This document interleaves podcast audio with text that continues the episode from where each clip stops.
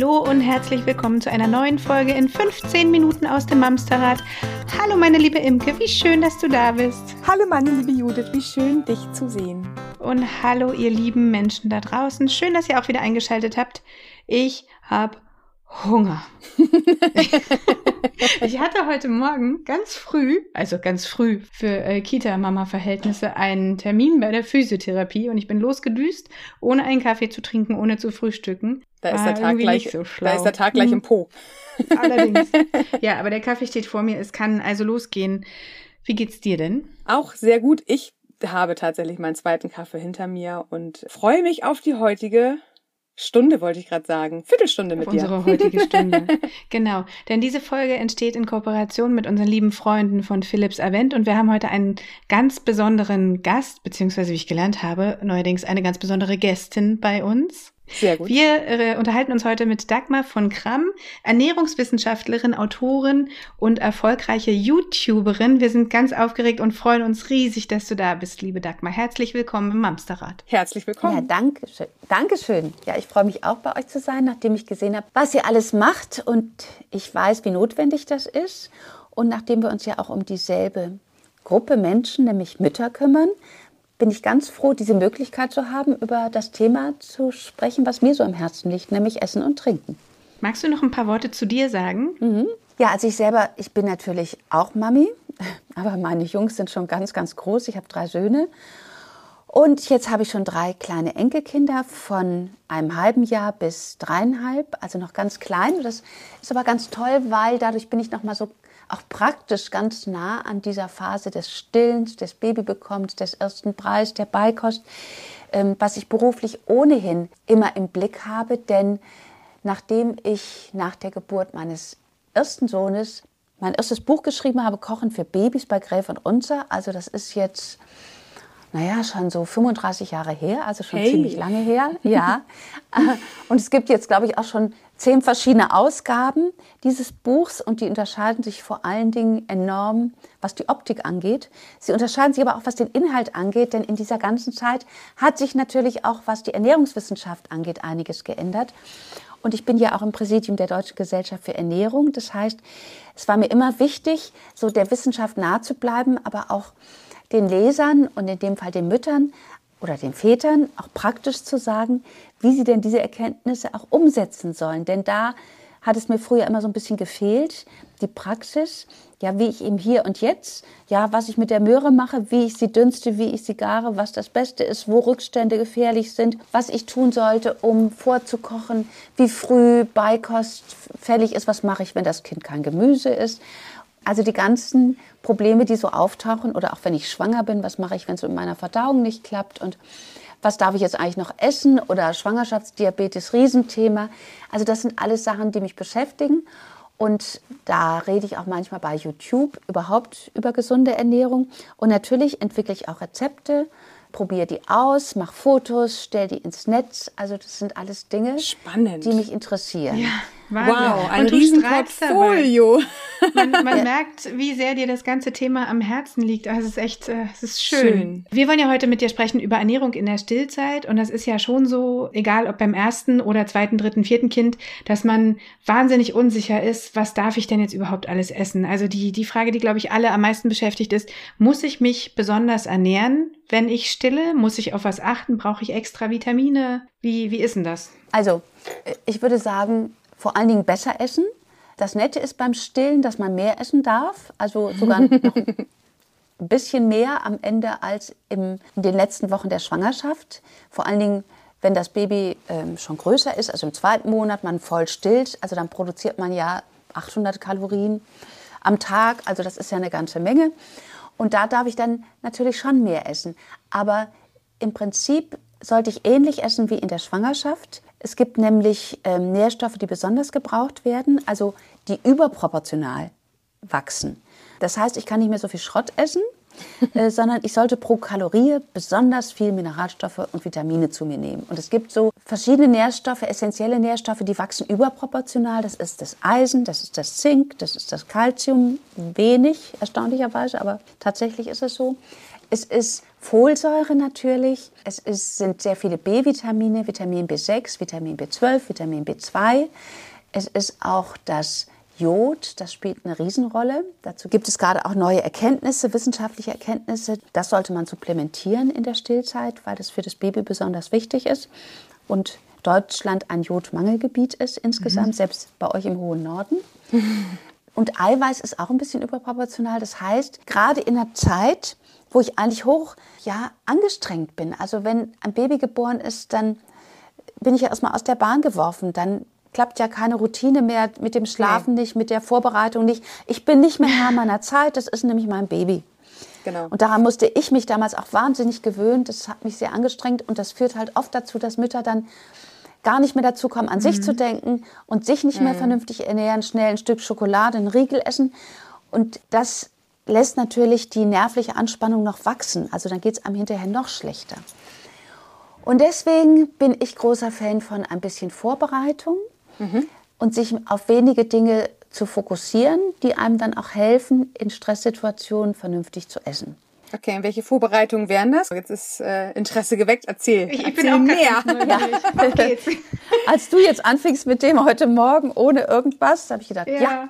Genau, das ist es. Das ist genau der also, Punkt. Ja, ja. ich bin großer Fan von entweder Müsli-Mischung in der Box fertig vorbereiten oder das Müsli wie der gute alte Bircher Benner vorher abends schon im Kühlschrank einweichen.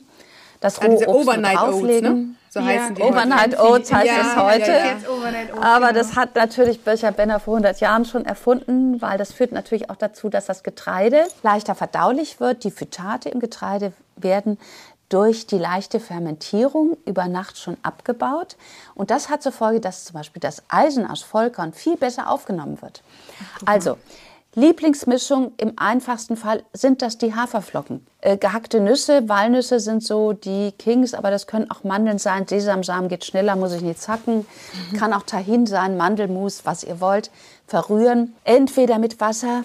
Becher Benner hat mit Wasser und hat hinterher Sahne dazu gegeben. Ich würde oh, nicht das, anrühren. das gefällt mir. Sahne, Sahne zum Frühstück. ja, aber nur so ein bisschen. Und weil er vorher ja in Wasser eingeweicht hat, war im Grunde das Fettgehalt war ja genauso wie wenn Milch. ihr es in Milch einweicht. Okay. Oder ihr weicht in Fruchtsaft ein und gebt hinterher einen Schuss Joghurt dazu oder irgend sowas. Das heißt, das geht morgens auch schnell. Das hättest du heute Morgen auch geschafft. Oder man macht es gleich in so einem mhm. Mitnehmen-Ding, wenn man weiß, dass man weg muss. Und da braucht man nicht so viel nachdenken. Man kann es auch nachmittags schon machen. Also gerade wenn man eine Minute hat, das vorbereiten und das Obst wirklich auch schon drauf tun, weil wenn ich das erst klein machen muss, mhm. dann mache ich es wieder nicht. Oder wenn ich zum Beispiel tiefgefrorene Beeren, fände ich akzeptabel. Wenn nicht gerade Saison ist, dann kann ich die draufstreuen. Die tauen bis zum nächsten Tag auf. Ich rühre das um. Da habe ich schon mal so viele Pluspunkte. Und ich kann auch eine Doppelportion Müsli machen. Dann esse ich auch Müsli mal zweit, zum zweiten Frühstück, weil das mhm. ist im Grunde eine Getreidemahlzeit. Zwei Portionen Obst am Tag sollte ich nehmen. Also da habe ich schon mal richtig viel Gummipunkte. Und das kann und nicht zu lange einweichen, oder? Also wenn nein, du sagst gerade nachmittags, kann auch schon zwei Tage. Für den nächsten Tag. Ah ja, super. Okay, das macht es ja wirklich einfach. Ja. ja, es sollte im Kühlschrank stehen. Das ist, das ist so wichtig. Ähm, alles andere, zwei Tage überhaupt kein Problem. Es kann auch den zweiten Tag noch im Kühlschrank stehen. Also das finde ich ist schon mal so ein Riesenpunkt. Dann bin ich natürlich auch so ein großer Fan, wobei das würde mich interessieren oder auch vielleicht eure Zuhörer, weil ich gerade an einem neuen Buch schreibe Veggie für Babys und Kleinkinder mit und ohne Brei, so ein ganz kleiner Ratgeber bei Greif und Unser. Und ich bin eigentlich sonst so ein Fan, dass man für sich und das Baby zusammen kocht. Da hätte man nämlich eine Suppe und das Baby hätte seinen Brei und da wären auch gute Dinge drin. Aber meine Lektorin meint immer, die selber drei Kinder hat, das macht man nicht und ihre Freundinnen machen das auch nicht. Und für Babys kocht man immer extra und für sich auch extra. Wie würdet ihr das sehen? spannende Frage, glaube ich. An der Stelle ähm, können wir vielleicht mal einen Aufruf machen. Ähm, ah, super. Oder? Ja, ja, und ich denke, vielleicht machen wir einfach, ich glaube, dass das ist nämlich ein Thema, was du gerade ansprichst, was total brennend interessiert. Dieses ganze Thema Beikost und mein Baby und ich, wie essen wir? Lass uns doch dazu einfach noch eine ähm, zweite Folge aufnehmen. Ja. Aber ich würde äh, wahnsinnig gerne bei der Stillzeit bleiben heute, ja. weil uns natürlich da auch schon Fragen erreicht haben. Beispielsweise, wie ist denn das? Also ich weiß jetzt von dir gerade, was ich essen sollte, aber wie ist denn das mit den Sachen, die ich nicht essen sollte? Also es hält sich ja dieses Mythos auf keinen Fall Zwiebeln und Knoblauch und Orangen Tomaten, nicht, damit das Baby Orangen. wund. Genau. Was ist denn damit eigentlich? Also, vorweg, darüber gibt es keine belastbaren Studien. Das, das ist, ist ja immer gut. so das wissenschaftliche Ding. Die offizielle Verlautbarung von allen möglichen Gesundheitsämtern so ist immer, man kann alles essen.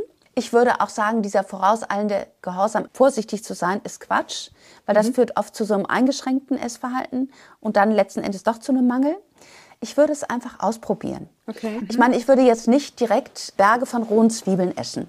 Aber wenn ich mir das jetzt ein Curry koche, so auch nicht. schönes Mettbrötchen mit Zwiebeln.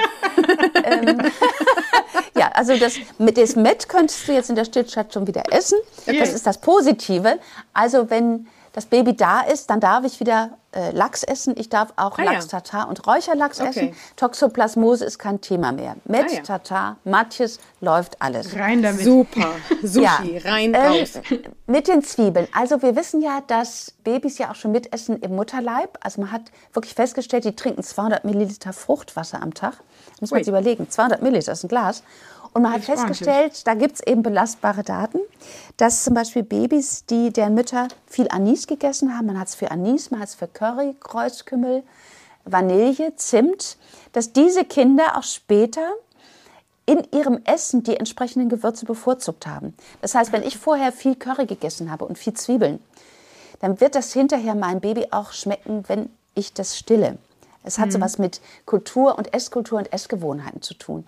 Also ich würde jetzt nicht mein Essverhalten völlig auf den Kopf stellen.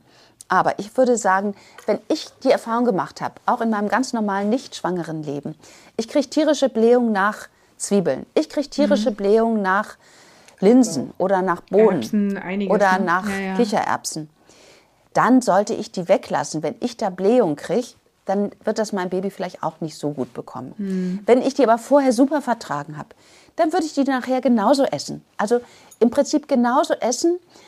Und nur wenn man das Gefühl hat, hm, jetzt schreit sie heute doch vielleicht nach dieser Linsensuppe oder diesem Linsencurry, da äh, schreit sie vielleicht doch ein bisschen mehr als sonst. Oder er schreit ein bisschen mehr als sonst. Dann äh, würde ich das einfach mal weglassen. Ein, zwei Tage sehen, ob wirklich irgendwas sich ändert. Und wenn sich nichts ändert, vergiss es. Also tatsächlich so ein bisschen Trial and Error auszuprobieren, was geht und was nicht geht und eigentlich seinen eigenen Vorlieben ruhig folgen. Also es soll mir ja gut gehen in dieser Stillzeit. Mein Leben steht auf dem Kopf, da muss ich nicht alles andere auch noch auf den Kopf stellen. Mhm. Ähm, ich finde eine schöne Botschaft. Ja, finde ich auch. Ja. ja. Du hast vorhin einen Satz eingeworfen, an dem möchte ich noch mal ganz kurz zurückkommen. Gibt es Nahrungsmittel, die können den Milchfluss positiv unterstützen und welche, die äh, man vielleicht dann doch tatsächlich gerade in der Stillzeit nicht zu sich nehmen sollte? Also auch das ist ein Bereich voller äh, Sagen und Geschichten, die ich aber zum Teil sehr verständlich finde. Ich bin ein Fan von Stilltees und auch Gewürzen wie also Anis, Fenchel. Mhm. Melissen ist beruhigend. Das sind alles Mischungen, die sicher positiv sind. Und da ich ja viel trinken muss, ist so was Warmes und Wärmendes gut. Auch alles, was die Durchblutung anregt, trägt natürlich auch den, die Milchbildung an. Ja, okay. Und dazu gehört dann eben auch zum Beispiel Ingwer. Das kann ich in meinen Milchbildungstee noch reinschneiden. Oder äh, wenn ich das vertrage, auch ein bisschen, bisschen Chili, ein bisschen Pimento. Das würde auch passen. Also nur wenn mhm. ich das mag, das sind Sachen, die positiv sind. Getreide insgesamt gilt als milchbildend. Ich sage schon gilt, wissenschaftlich nicht nachweisbar, aber deswegen auch meine Müsli-Idee oder das mhm. Porridge ist eine gute Sache. Bei Getränken war es ja immer das Malzbier. Das lässt sich so nicht belegen, aber natürlich hat Bier so eine Getreidebasis. Ich würde sagen, als Getränk finde ich finde ich in jedem Fall alkoholfreies Bier toll. Das hat außerdem noch einen Vorteil, dass es sehr wenig Kalorien hat. Das ist so ungefähr das kalorienärmste. Normale Erfischungsgetränk hat weniger als eine Apfelschorle und deswegen finde ich das ganz gut. Ja, also alkoholfreies Bier ist echt eine gute Idee. Mhm. Aber nicht als, nicht als Radler oder Alster, sondern du meinst tatsächlich einfach ein ganz normales Pilz, ne? Ja, ganz egal. Ich würde das nicht dann noch mit süß mischen. Ich würde es vielleicht, man kann es mit Wasser strecken mhm. noch. Also es geht ja darum, ich muss ja relativ viel trinken, also zwei Liter, maximal drei. Zu viel ist auch nicht gut. Das hat dann oft den gegenteiligen Effekt. Und ja, dann mag man auch nicht immer nur Wasser trinken. Nee. Also da mhm. finde ich Heißgetränke sind schon gut. Weil die eben wärmend wirken im besten Falle und im besten Sinne und deswegen diese ganzen Tees. Und zwar nicht unbedingt Schwarztee, sondern tatsächlich eben diese Kräutertees oder eben auch Zitronenmelisse nehme ich zum Beispiel frisch aus dem Garten und gieße sie grün auf. Das schmeckt auch sehr erfrischend und schön. Und dann noch ein bisschen Fenchel rein, ein bisschen Anis. Das ist wunderbar. Gibt es denn auch was, was man besser nicht trinken sollte oder essen sollte, was ein bisschen diesen Milchfluss stoppen könnte? Ja, also man sagt sehr kalte Getränke lieber nicht. Das konnte ich bisher nicht bestätigt bekommen. Ich glaube, das hat was mit individuellen Vorlieben zu tun. Wenn es sehr heiß ist, kann man wirklich gerne was Kaltes trinken. On the Rocks würde ich sagen, vielleicht doch nicht so, weil Kälte wirkt immer etwas astringierend. Und das ist auch bei Salbeitee zum Beispiel. Der mhm. muss jetzt nicht unbedingt sein. Wenn ich abstillen will, dann sollte ich Salbei wirkt astringierend. Ich habe immer noch Pfefferminztee im Kopf, dass man keinen Pfefferminztee trinken sollte. Ja, das kann auch ein bisschen astringierend wirken. Also ist nicht so durchblutungsfördernd, das würde ich nicht so streng sehen. Wenn man den dünn macht, ist es okay. eigentlich egal. Wenn das mein Lieblingstee ist, würde ich sagen, also musst du jetzt nicht unbedingt drauf verzichten. Aber es muss jetzt nicht unbedingt sein. Vielleicht nicht nur drei Liter Pfefferminztee am Tag. Aber wenn wir gerade bei den Sachen sind, die nicht gehen, ähm, eine Frage, die ja auch immer wieder, immer, immer wieder aufkommt und die ich gerne noch einmal ähm, explizit besprochen hätte, ist, was ist mit Alkohol und Medikamenten? Das hätte ich jetzt gleich gesagt. Also was absolut tabu ist, ist Alkohol. Ja, und ich sage das auch so streng, weil ich weiß, dass man ja trotzdem dann vielleicht doch mal ein Gläschen trinkt. Aber wenn man dieses Gläschen trinkt, dann direkt nach dem Stillen und dann bis zum nächsten Stillen drei Stunden warten. Dann kann man hoffen, dass der Alkohol ziemlich abgebaut ist. Denn sonst, das, was ich trinke, das kommt halt auch in die Milch. Und das ist eben nicht so positiv beziehungsweise es kann tatsächlich auch die Gehirnentwicklung schädigen. Und deswegen Alkohol auch während der Stillzeit, also lieber bitte nicht. Deswegen alkoholfreies Bier. Und ich finde, mhm. es gibt ja mittlerweile auch super alkoholfreien Sekt. Und der hat ja schon so einen Placebo-Effekt, dass ich, wenn ich den mal trinke, ja. habe ich manchmal auch das Gefühl, hm, ich habe jetzt einen kleinen Schwips, aber habe ich. Mhm. Also da gibt es echt gute Sachen mittlerweile. Es Eine gibt schöne auch super, Flasche Robbie Bubble. es, gibt auch, es gibt auch tolle Mixed Drinks, aber da muss ich sagen, hey, flüssige Kalorien, also das ist die andere Seite. Reine Fruchtsäfte würde ich nicht empfehlen. Limonaden würde ich nicht empfehlen, weil tatsächlich das den Blutzuckerspiegel sehr in die Höhe schießen lässt. Da kriegt man wieder schnell Hunger. Das sind Kalorien, die man nicht, die nicht sättigen, die aber trotzdem ganz schön reinhauen. Also deswegen Limonaden nicht, Fruchtsäfte nicht, auch wenn sie noch so wertvoll sind. Lieber das Obst pur essen. Das macht nämlich dann auch gleichzeitig satt und sorgt mit den Ballaststoffen auch dafür, dass meine Verdauung funktioniert. Dann zu Getränken noch, also Kaffee und Koffein wäre ich auch ein bisschen zurückhaltend. Wenn ich möchte, dass mein Baby wach ist tagsüber, dann kann ich das machen. Aber wenn das abends schlafen soll, dann lieber kein Kaffee und selbst in Schwarztee, auch in Eistee. In grünen Tee ist auch Koffein enthalten, weniger. Also in Schwarztee ist ungefähr halb so viel Koffein wie in Kaffee. Und in Grüntee ist ungefähr ein Drittel so viel Koffein. Aber das ist mhm. alles Koffein. Und man sollte nicht vergessen, Bitterschokolade enthält äh, Theobromin. Und das wirkt auch wachmachend. Also das kann mein Baby auch ein bisschen wach machen. Und das wollen wir okay. abends wahrscheinlich eher nee, nicht. Das nein, wir nein, wollen wir abends nicht. Wie ist das mit Medikamenten? Immer mit dem Arzt Rücksprache halten, okay. kein Medikament mhm. unbesehen nehmen. Also selbst kein Aspirin, also da wäre ich echt vorsichtig. Bei Kopfweh fand ich, hilft alternativ super gut Pfefferminzöl an die Schläfen. Also damit ist schon vieles mal ist manches Mal weg und sonst das wirklich mit dem Arzt besprechen. Das ist ein medizinisches Thema. Alles, was ich zu mir nehme, das geht auch in die Milch über und dessen sollte ich mir bewusst sein. Okay, ich Sehr würde schön. gerne noch eine letzte Frage stellen. Ähm, wie ist das mit vegetarischer und veganer Ernährung in der Stillzeit? Es heißt ja, dass man, also nicht, dass ich mich damit tief befasst hätte, aber dass es bestimmte Vitamine in Pflanzen gar nicht vorkommen, B12, denke ich. Mhm. Geht, geht das dann mit der Stillzeit überhaupt oder ist das anders zu ersetzen? Nee, also äh, während der Schwangerschaft wird eine, also für Vegetarier ist das alles überhaupt kein Problem. Die dürfen mhm. Milchprodukte essen und meistens auch Ei und da ist genug B12 drin, da sind auch alle Nährstoffe vertreten, also da ist überhaupt kein Thema. Bei Veganern ist es schon das Vitamin B12 und oft auch die Kalorien letzten Endes, dass die genug zu sich nehmen und auch das Eisen und Zink. Die müssen aber oft schon supplementieren während der Schwangerschaft. Okay. Und werden das auch weiter während der Stillzeit tun, denn das ist schon während der Schwangerschaft extrem wichtig, weil sonst die Gefahr von Fehlentwicklung und Schädigung des Kindes sehr groß sind. Und klar ist auch, dass meine Milch nur genug Vitamin B12 hat, wenn ich genug Vitamin B12 habe. Und deswegen mhm. ist es wichtig, dass dieser Status vom Arzt überprüft wird und dass der auch begleitet wird. Vitamin B12 kann man auch als Depot, also das einzige wasserlösliche Vitamin, was so ein bisschen gespeichert werden kann. Und wenn man eine Depot bekommen hat während der Schwangerschaft, dann mag das reichen. Aber wie gesagt, das in jedem Fall mit dem Arzt absprechen und auch Vitamin D ist auch ein okay. ganz wichtiges Vitamin. Ist gut. Wow. Ich, ihr könnt noch stundenlang ja. weiterreden. Ich finde das so spannend. Ich fürchte nur, wir müssen leider zum Ende kommen an dieser Stelle. Ich möchte mich ganz, ganz herzlich bei Philips Avent bedanken für diese wahnsinnig volle Folge, also informationsvolle Folge. Ich glaube, Dagmar, wir müssen gleich noch weiter reden. Ich bin so gespannt, was da noch alles kommt. Ihr Lieben, wenn ihr Fragen zu dem Thema habt, lasst die uns einfach zukommen. Vielleicht kriegen wir das hin, dass wir noch eine zweite Folge machen. Vielleicht kriegen wir sogar hin, dass wir spontane Idee mal zusammen live gehen und vielleicht auch Fragen klären können, die uns gestellt werden. Mhm. Dagmar, ja. vielen lieben Dank. Es war uns eine Freude, dich in unserer Runde begrüßen zu dürfen. Ja, ganz meinerseits. Und alle Daten zu dir, zu deiner Person werden wir bestimmt noch die packen in, den wir in die Show Notes mit reinpacken. Okay, danke. Sehr schön. Ist gut. Ihr Lieben, kommt gut durch die Woche. Bleibt gesund. Und passt auf euch auf. Bis dann. Bis dann. Tschüss. Tschüss. Tschüss.